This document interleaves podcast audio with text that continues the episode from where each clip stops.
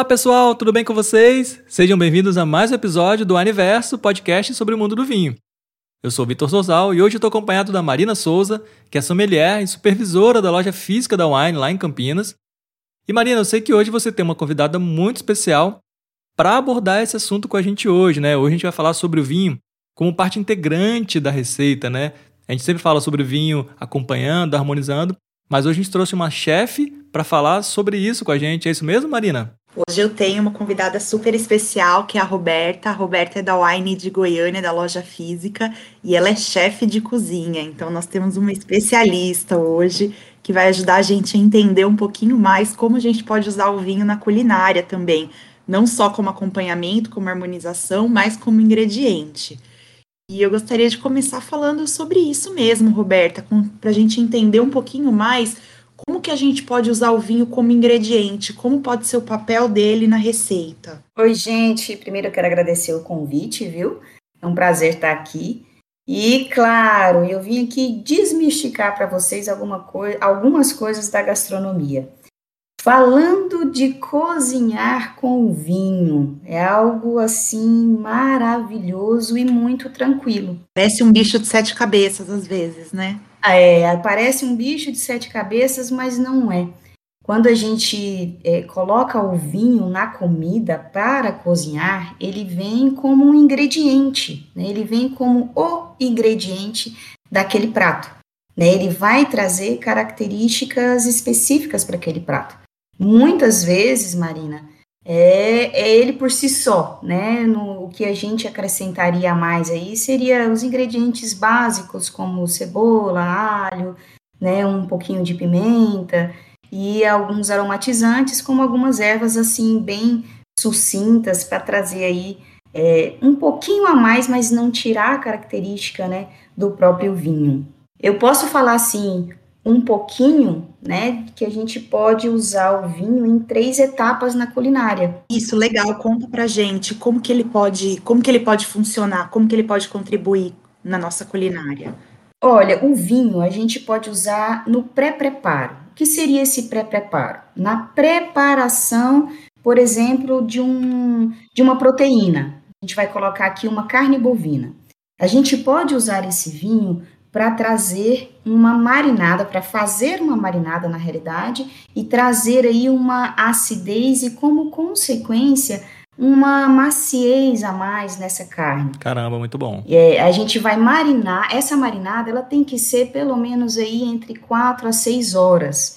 O ideal de uma marinada é que fique pelo menos por 12 horas. Ah, então a gente coloca antes de cozinhar mesmo, no dia anterior, por exemplo. Justamente. Vou dar um exemplo aqui como um prato principal aí da virada do ano, como um pernil, tá? A gente vai pegar esse pernil, a gente vai é, é, colocar ele na panela, a gente vai abrir ideal para uma carne suína ou um, um frango, seria um vinho branco, tá? Mas isso não quer dizer que a gente não use o vinho tinto, tá? Particularmente eu, Roberta, gosto das notas aí do, da, das uvas tintas no pernil para o final do ano. É isso que eu ia te perguntar. Acho que depende muito do que você quer trazer, né? De quais características você quer trazer para o prato. Justamente. A gente não tem. Fala assim, ah, a gente vai usar o vinho branco no, no pato, na ave e no suíno e o vinho tinto nas carnes vermelhas. Não, tá? Isso não é regra. A regra é o seu paladar, é aquilo que você quer trazer, a sua característica no seu prato. Legal, às vezes você quer trazer umas notas mais de frutas vermelhas, por exemplo, você pode usar o vinho tinto,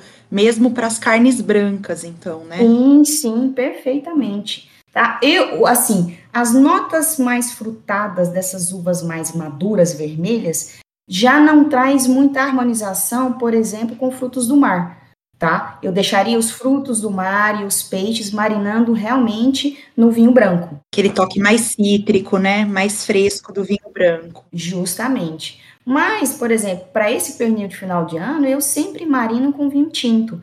Sempre procuro aí uma, uma Merlot, até mesmo a rainha a Cabernet Sauvignon, tá?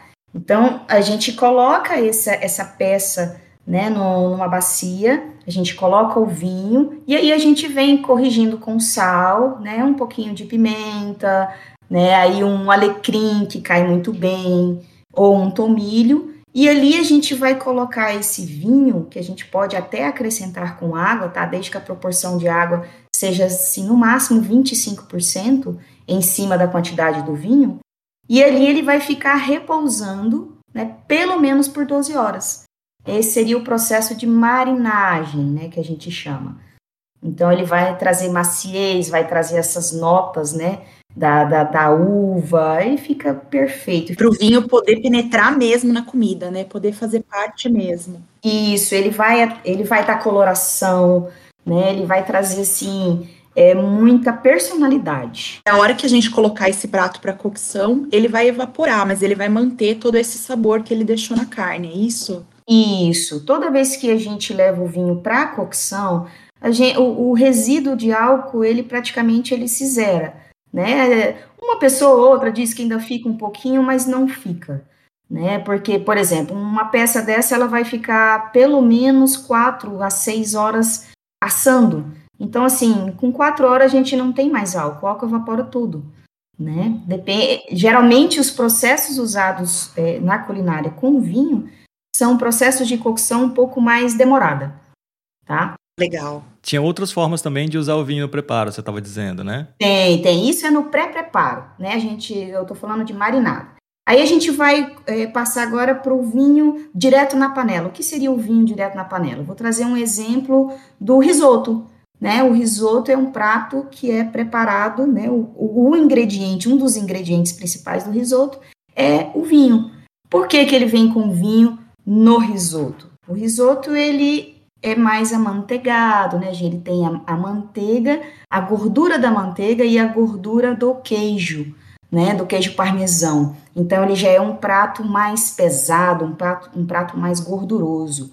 O papel do vinho nesse prato é para justamente trazer a acidez e, como consequência, o equilíbrio do prato. Ou seja, né, a gente vai dar uma equilibrada, quebrando um pouco a gordura da manteiga e do parmesão, que são ingredientes básicos do risoto. E dependendo do que a gente for fazer esse risoto, a gente pode usar um vinho tinto também? Ou a ideia é manter o branco? Não, por exemplo, se a gente for fazer um risoto de linguiça, né? Um risoto de defumados, por exemplo. É ideal que você use o vinho tinto. Caramba, Por quê? Legal. Porque você vai realçar, né? Um, um, vinho tinto com barrica, então você vai realçar o prato mais ainda. É porque você vai trazer características, né, do, do próprio defumado do alimento com o defumado, né, com a barricada do vinho. Então a coloração fica similar, né? Ou seja, a gente vai trazer uma, uma coloração é, de, de, uva tinta para o prato, que fica lindo também. E a gente vai fazer como uma harmonização em sincronia. Nossa, muito legal. E tem mais um terceiro ponto? E tem mais um terceiro ponto, que é terceiro e quarto, né? Que eu vou trazer aqui o terceiro, que seria os molhos, que a gente pode usar os vinhos, né? Vou dar um exemplo aqui bem claro e evidente do molho madeira né? Esse vinho ele entra na, na parte de deglaçar, que é a finalização ali do prato para a produção do molho, né? O famoso molho madeira, né? Ele é feito da carne, aí a carne deixa aquele resíduo, né, aquele queimadinho no fundo da panela, né, com aquelas crostinhas da própria carne, crostinhas da cebola. Então o vinho ele entra para deglaçar, ou seja, ele vai tirar todo esse resíduo que está na panela, né, o álcool vai evaporar e vem trazendo a sua característica principal também. Ele vem trazendo acidez, né, ele vem trazendo é, a sua como é que a gente. A sua característica principal. Sabores, né? Isso, e ele vai concentrar isso. também aquele, aquele restinho de, de tempero que ficou no fundo da panela, ele vai concentrar esses sabores no molho também. Justamente, ele vai trazer a concentração e aquele algo a mais, sabe como aquele diferencial do prato? Ele vem para isso. Entendeu? Ele vem para realçar o prato. É isso eu estou falando do molho no salgado tá? Ah, Roberta, é, eu dei o exemplo do molho madeira, mas se eu tiver um vinho branco e eu quiser, usa, gente, não tem preconceito. Claro que neste caso, o vinho branco ele vai trazer uma acidez maior, mas vai de paladar, né? Paladar é muito peculiar, é muito individual. Cada um tem a sua proposta. Exatamente. E acho que Acho que vai também uma, uma outra dica é do que você vai tomar acompanhando aquele prato. Então, de repente, você escolheu um vinho branco e você já usa esse vinho no prato e depois você usa esse vinho durante a refeição. Então, forma uma harmonização completa essa harmonização, né? Perfeito, Marina, é isso mesmo. O próprio vinho que você colocou na comida, ele é perfeito para você harmonizar comendo e bebendo, né? Ele vem aí para somar. Outra opção que a gente também tem é de molho, né? Fazendo molho com vinho, seria a redução deste vinho. Né? A gente pode fazer um molho de redução de vinho, a gente pode colocar um pouquinho de açúcar, um pouquinho de açúcar mascavo, aromatizar esse vinho, deixar ele reduzir. O que, que é ele reduzir?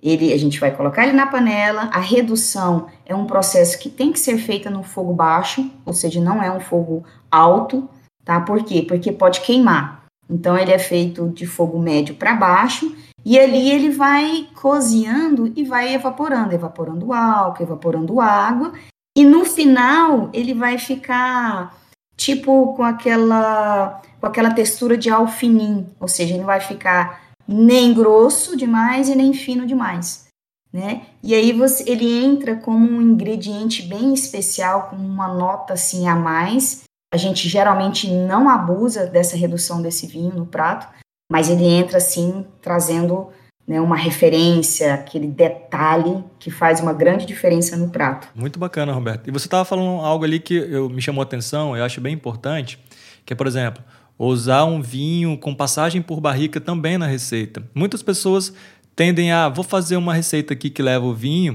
mas eu vou colocar um vinho baratinho aqui. Não, isso não é legal porque isso interfere também na qualidade do prato, né? E eu também tinha o pensamento de talvez usar só um vinho ali, é, é, sem muitas muitas notas, muita presença, né? Muito, muito com muita personalidade, mas não. Você falou aí que trazer um vinho que passa por barrica também agrega no resultado final do prato, né? Sim, Vitor, essa é uma observação muito, muito relevante, né? Muitas vezes eu ouço as pessoas falarem assim, ah, eu comprei um vinho qualquer ali, né? É um vinho para cozinhar. Eu fico rindo, gente.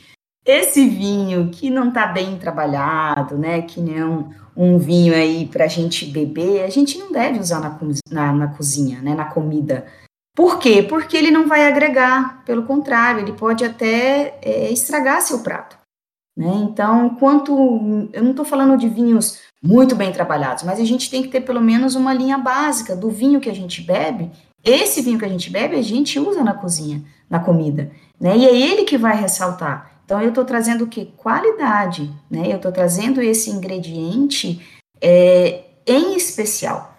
Se eu uso, se eu baixo a minha qualidade, é, eu vou né, às vezes escolher consequências não muito agradáveis no paladar. Legal, é importante então caprichar não só no vinho para beber, mas no vinho para cozinhar também. Sim, sim, perfeitamente, perfeitamente. Deixa eu te perguntar, Roberta, além dos salgados, a gente pode usar o vinho nos pratos doces também, né? A gente pode de repente fazer um sagu com vinho tinto, a gente pode usar um vinho do Porto em alguma sobremesa. Sim, Marina, perfeitamente. Eu vou dar até um exemplo aqui muito fora, né? O, o sagu vem com pratos tradicionais aí, né, regionais, que é utilizado o vinho, sim.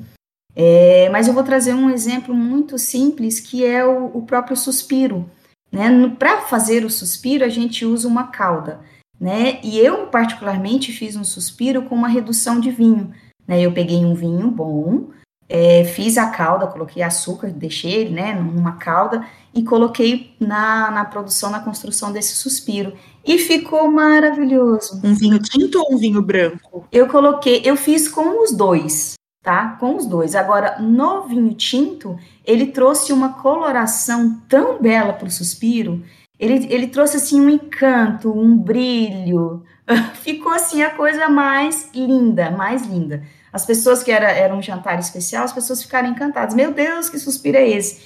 Então, assim, ficou lindo. Ele trouxe aquele diferencial que a pessoa come e fala: Meu Deus, o que, que eu tô comendo? O que, que tem a mais aqui? Sabe? Ficou lindo e extremamente saboroso. É uma maneira simples, bem simples, da gente refinar, né? Algo tão nosso cotidiano, cotidiano que é um suspiro, né? É uma versão, aí o que a pessoa fala, uma versão gourmet de um prato simples, que é o suspiro. Nunca imaginei usar um vinho no suspiro. Muito boa essa dica. Pode testar que você vai amar. Então, é um diferencial simples, sabe? Muito simples. O vinho, ele vem realmente como um ingrediente a mais, né? Ou o ingrediente especial em qualquer processo da culinária. Você tem alguma dica pra gente com vinho do Porto? Vinho do Porto, uau! Vinho madeira, de repente? Olha, eu daria uma dica de vinho do Porto. Eu usaria o vinho do Porto não só para o molho, para uma redução dele, tá? Ele já está assim praticamente quase pronto para a gente fazer. Lembra do molho que eu falei do molho doce no prato salgado, daquela redução? Ele está praticamente perfeito, entendeu? Ele seria um processo mais rápido. Eu nem acrescentaria açúcar nem nada. Eu reduziria ele e colocaria ele assim de ladinho num, num filé mignon sabe? Com uma massa com molho branco. Perfeito. Entendeu? Deu água na boca. e é legal você ter falado isso também, que assim, eu já vi muitas pessoas é, é, comentando que, tipo, ah, vou usar o vinho numa receita, mas ele vai perder o álcool e aí vai perder o sentido, não faz mais sentido, né? Não é um vinho. Eu falei, não, mas ok, o vinho como uma bebida alcoólica ali, acompanhando um prato, ele é uma bebida ali que tem o álcool ok, mas ele não vai deixar de ser uma ótima bebida se ele perder um pouco ou totalmente o álcool. Ele vai trazer aquela característica dele ali também, né? Da fruta, da madeira. Isso vai agregar no prato de qualquer forma, né? Com certeza, com certeza. Na realidade, né, o, o quando a gente evapora o álcool, que eu falo nos processos né, de, de cozinhar através da temperatura, né, o que, que fica? O que fica é a característica daquela bebida. O que é a característica básica? A uva é o sabor, né? O álcool, a gente, álcool é álcool, né? álcool vai ser álcool num vinho, vai ser álcool num uísque, né? Se a gente reduzir, por exemplo, vamos falar de comparação, né? Um uísque, o que, que a gente vai ter ali? A gente vai ter um carvalho em si, aquela característica daquele destilado. Né? Na, na uva, a gente traz muito mais, né? Que é a característica da uva, do frutado, daquela, daquela pegada assim de algo a mais, né? De outras frutas. Então a gente refina. Né? Notas complementares mesmo. Justamente, notas complementares. Né? E o álcool a gente bebe, né? A gente acompanha com o vinho ali do lado. Coisa boa demais, né? né? Mas é, é o o vinho na, na culinária, ele, ele é perfeito. É, é aquele assim, quando você vai num, num, restaurante ou alguém que domina, né, essa... É, em fazer né, a comida com vinho, realmente ele traz todo um diferencial. Todo sem um diferencial. dúvida, sem dúvida. Hum. Olha, muito bom, hein, Roberta? Marina, ótima escolha trazer a Roberta aqui para falar com a gente sobre esse assunto. Deu para tirar várias dúvidas aqui.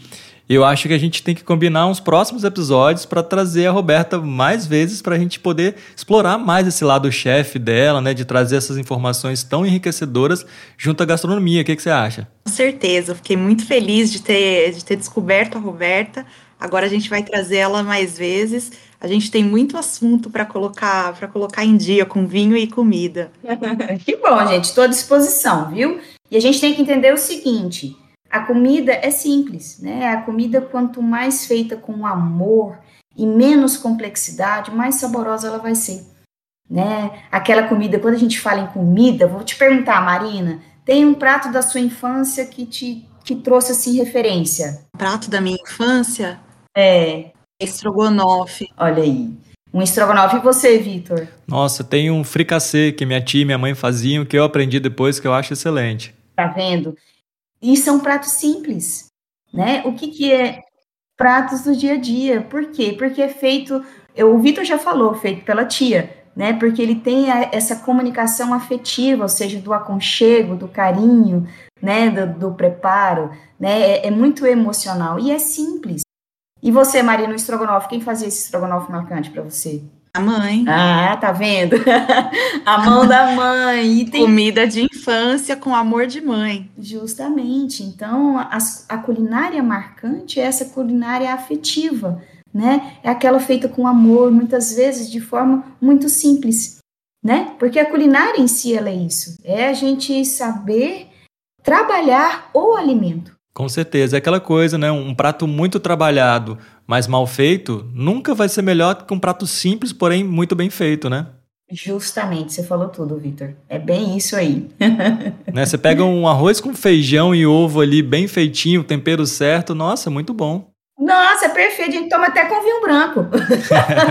então, hoje a gente descobriu mais um ingrediente para caprichar ainda mais nas nossas, nas nossas próximas receitas. Exatamente. Exatamente. é legal porque assim é um, é um ingrediente só que pode trazer muitos sabores diferentes. Pode trazer a acidez, o frescor do prato e pode trazer também muitos sabores. De repente a gente não tem tantos temperos, mas a gente dá um toque de vinho ali, já dá um, uma, uma cara totalmente diferente. Perfeito, sem dúvida, Marina. Sem dúvida. É isso no vinho mesmo. a gente tem muitas opções, né? De branco, é tinto, com mais acidez, menos, mais madeira, enfim. Opção é que não vai faltar. Mas é isso, gente. Ó, muito obrigado por esse episódio. Roberta, obrigado pela presença aí. Marina já é a terceira ou quarta vez que está vindo aqui. A gente quer trazer mais vezes. Então a gente espera trazer essa dupla aí de novo para falar mais sobre esse assunto que a gente gosta tanto. Obrigado. Eu que agradeço. Um prazer estar aqui. Vou voltar e vou trazer a Roberta mais vezes também. Muito obrigada, Vitor. Combinado então, gente. A gente marca um próximo episódio. Valeu, tchau, tchau. Combinado. tchau. tchau. tchau.